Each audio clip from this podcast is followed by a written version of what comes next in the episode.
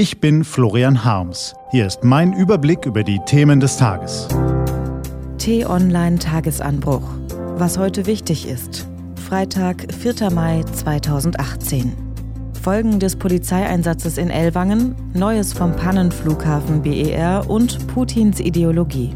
Gelesen von Isabel Wub.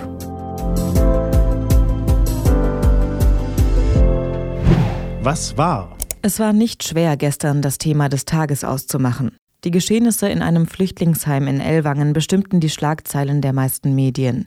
Es war auch nicht schwer, sich dazu schnell eine Meinung zu bilden. Folglich demonstrierten Politiker von links bis rechts und Kommentatoren von rechts bis links sehr laut und in einigen Fällen sehr schrill, dass ihnen das nicht schwer fiel. Ist ja auch tatsächlich nicht schwer. Selbstverständlich kann es nicht toleriert werden, wenn Polizisten an der Abschiebung eines Asylbewerbers gehindert, wenn sie bedrängt und bedroht werden. Selbstverständlich müssen die Sicherheitsbehörden das Gewaltmonopol des Staates in so einer Situation durchsetzen. Das haben sie offenkundig viel zu spät getan. Erst nach drei Tagen. Das ist ein Armutszeugnis und da darf man schon mal fragen, ob Baden-Württembergs CDU-Innenminister Thomas Strobel seinen Laden eigentlich im Griff hat. Was Florian Harms gestern aber wirklich schockierend fand, war der Hass, der rund um die Ereignisse in Ellwangen in den sozialen Medien aufloderte. Von Flüchtlingsdreckspack war dort die Rede und von Staatsversagen. Und natürlich machten wieder viele Kanzlerin Merkel für den Vorfall verantwortlich.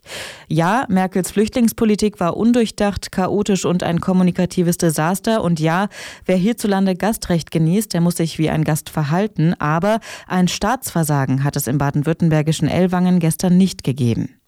Aus Baden-Württemberg soll übrigens auch ein schönes deutsches Sprichwort stammen. Jetzt lassen wir mal die Kirche im Dorf. Was steht an? Die T-Online-Redaktion blickt für Sie heute unter anderem auf diese Themen. Heute kommt der Aufsichtsrat der Flughafen Berlin-Brandenburg GmbH zusammen und diskutiert über, versuchen Sie jetzt bitte nicht zu lachen, Fertigstellung und Ausbau des neuen Hauptstadtflughafens BER. Dem Komitee zur Vergabe des Literaturnobelpreises wird sexuelle Belästigung und Korruption vorgeworfen. Die schwedische Akademie erwägt deshalb in diesem Jahr keinen Preis zu vergeben.